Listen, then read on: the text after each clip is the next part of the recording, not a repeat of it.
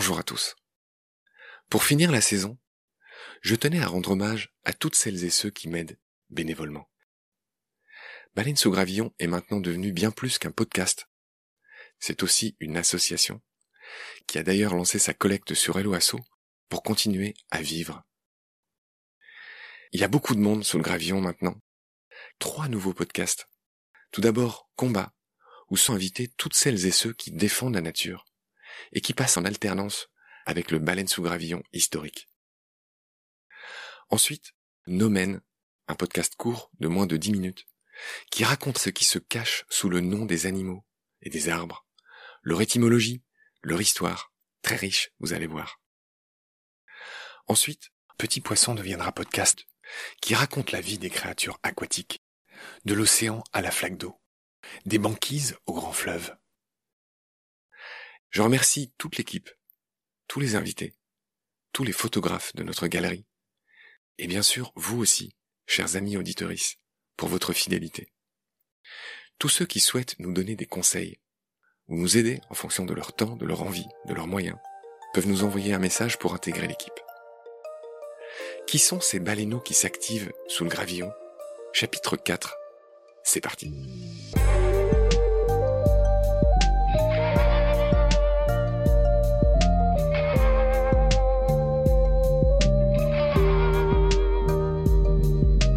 Salut, moi c'est Roxane, j'ai 23 ans et je suis étudiante en journalisme à l'université de Nanterre.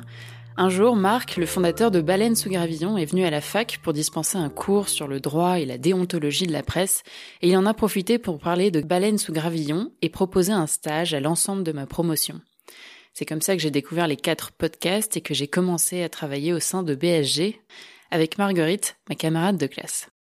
Du coup, avec Marguerite, on s'occupe pas mal des nettoyages des épisodes, et moi, ce que j'ai pu faire pendant mon stage, c'est euh, le graphisme des vignettes et des logos qui avaient été euh, établis initialement par Margot Barbu de l'agence Sable Noir. Ce que je préfère dans l'écosystème de baleines sous gravillon, c'est sûrement le podcast qui s'appelle Nomen. Chaque épisode explique l'origine du nom de tel oiseau, tel arbre, tel mammifère ou tel poisson. C'est sûrement parce que j'ai fait des études de lettres que ce podcast me parle autant.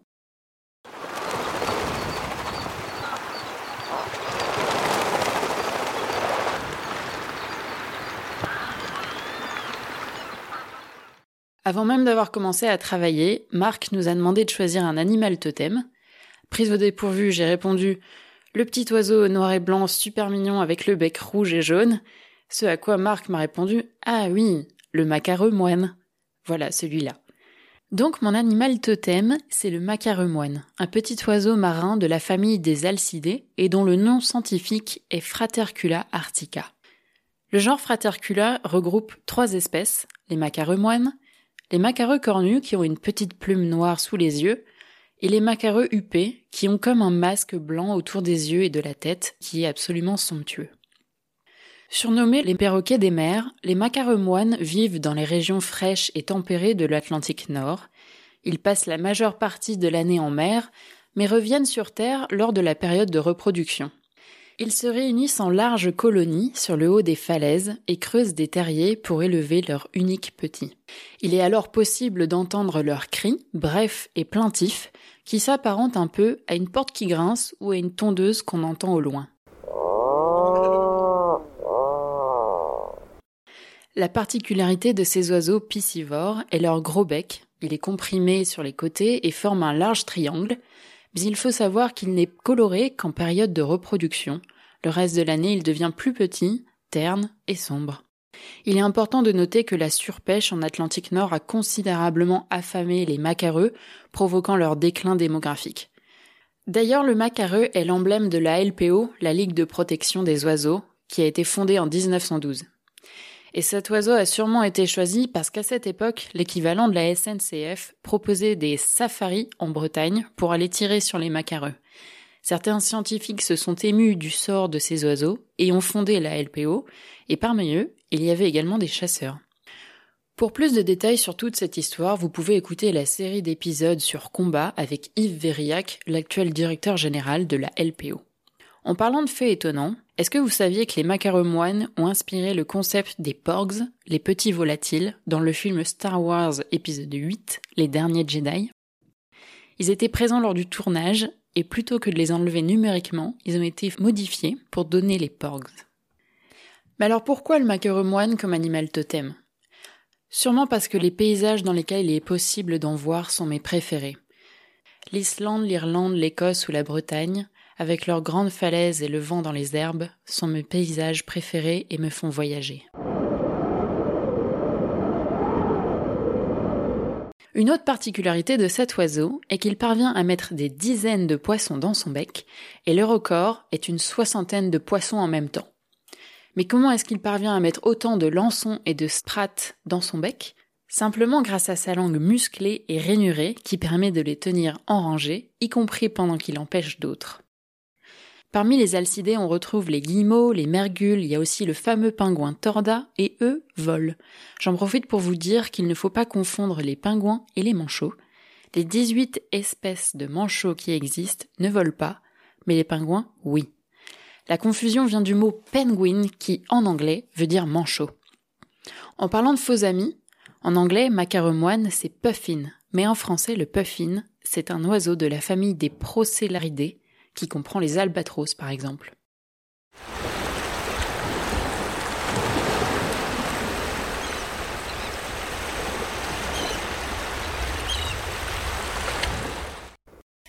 Salut, moi c'est Vanina, aka Loua Crinière, ou encore tout simplement Lac. J'ai 22 ans et je suis étudiante en écologie comportementale et gestion de la faune sauvage à Dijon. Euh, si je fais des études, au-delà du fait que ce soit tout simplement fascinant, c'est parce que j'aimerais me diriger vers la recherche et travailler sur les conflits entre activités humaines et faune sauvage pour allier à la fois ma passion pour euh, l'écologie, l'environnement, l'évolution, le comportement, avec le fait de se sentir utile et d'agir pour changer les choses. Je me spécialise notamment dans les canidés. J'ai déjà étudié le comportement de loup ibérique en captivité. J'ai travaillé sur des chiens de protection de troupeaux, donc par exemple des patous. En ce moment, je fais des recherches sur euh, les chiens errants et leur impact sur la faune sauvage, parce qu'on parle des chats, mais les chiens posent beaucoup de problèmes aussi. Avant de faire ce master, j'ai fait ma licence en écologie à Montpellier. Et là-bas, j'ai rencontré beaucoup de super personnes très intéressantes. Notamment Jean Andrieux et euh, Antoine Adam qui sont passés dans l'émission. Un jour, alors que j'écoutais euh, l'émission sur les loups avec le génial Jean-Michel Bertrand,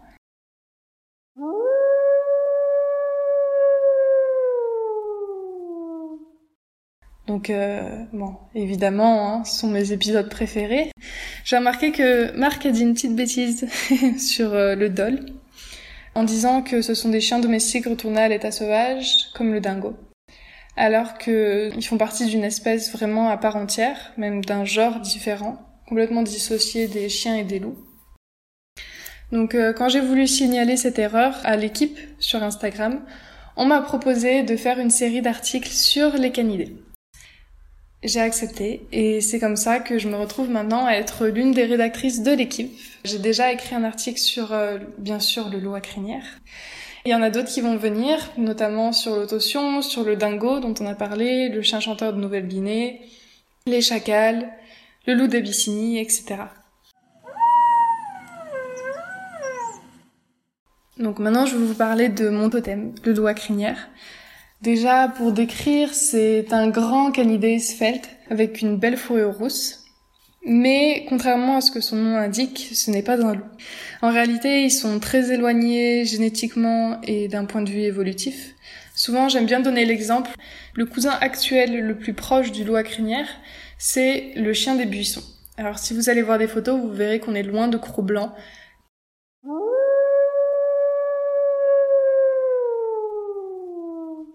Et le loup à crinière a beaucoup de particularités. Notamment, c'est le seul grand canidé à ne pas chasser en meute. En fait, ils sont très solitaires, ils vont juste être en contact avec leur partenaire pour la reproduction. Sinon, ils vont pas chasser en meute. Et en fait, c'est tout simplement parce qu'ils en ont pas besoin. Ils vivent en Amérique du Sud, dans des savanes euh, qu'on appelle le cerrado.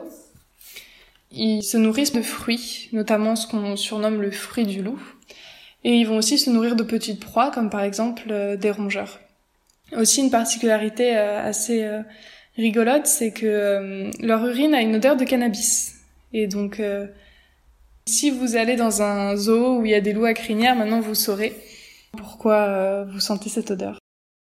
Voilà, bonne journée à tous.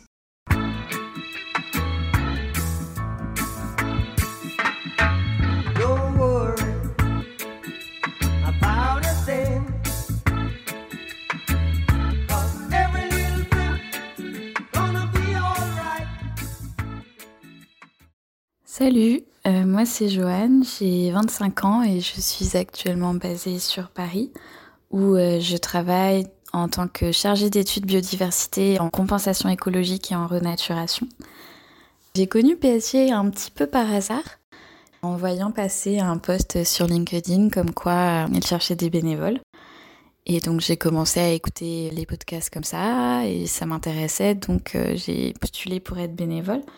Et depuis, moi, mon rôle au sein de Baleine sous Gravillon, c'est euh, d'écrire les posts Instagram euh, concernant le podcast Petit Poisson deviendra podcast, spécialisé sur euh, l'écologie aquatique. Je suis très contente de travailler sur ce podcast-là parce que je suis bretonne et québécoise, donc j'ai une très grosse affinité envers la mer, le milieu marin, bon, les milieux d'eau douce aussi, mais tout ce qui est aquatique, ça me parle énormément. Je fais ça depuis septembre 2021.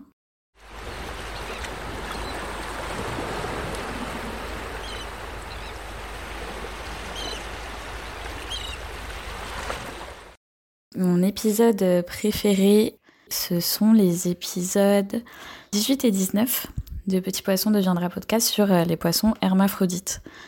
Je trouvais ça vraiment incroyable, euh, toutes les connaissances euh, acquises lors de ce podcast, mais d'apprendre toutes ces choses. Vraiment, après, j'ai continué mes recherches par moi-même, mais j'ai trouvé ça vraiment super.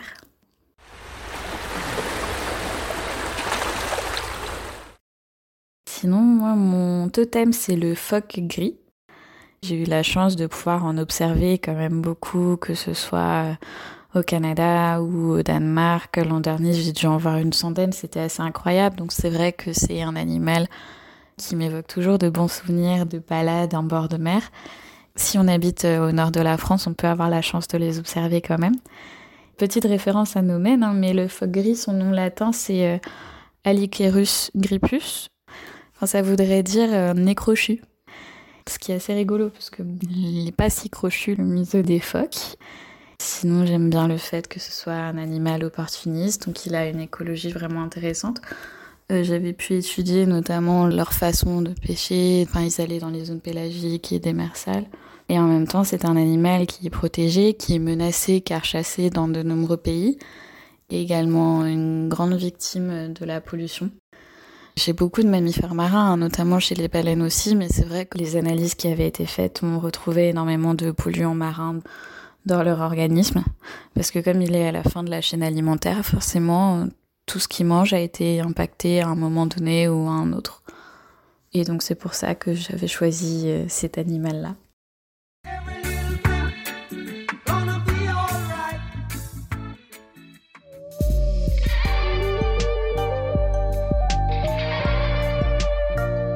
C'est la fin de cet épisode, merci de l'avoir suivi. Pour continuer, nous avons besoin de votre soutien. Vous pouvez vous abonner à nos podcasts, partager les liens, devenir adhérent de l'association BSG ou encore faire un don sur Helloasso ou sur Tipeee. Grand merci par avance. Je remercie tous mes équipiers pour leur aide précieuse. Je vous retrouve bientôt pour de nouveaux épisodes. Et d'ici là, prenez soin de vous et de ce qu'il y a autour de vous. Merci. À bientôt.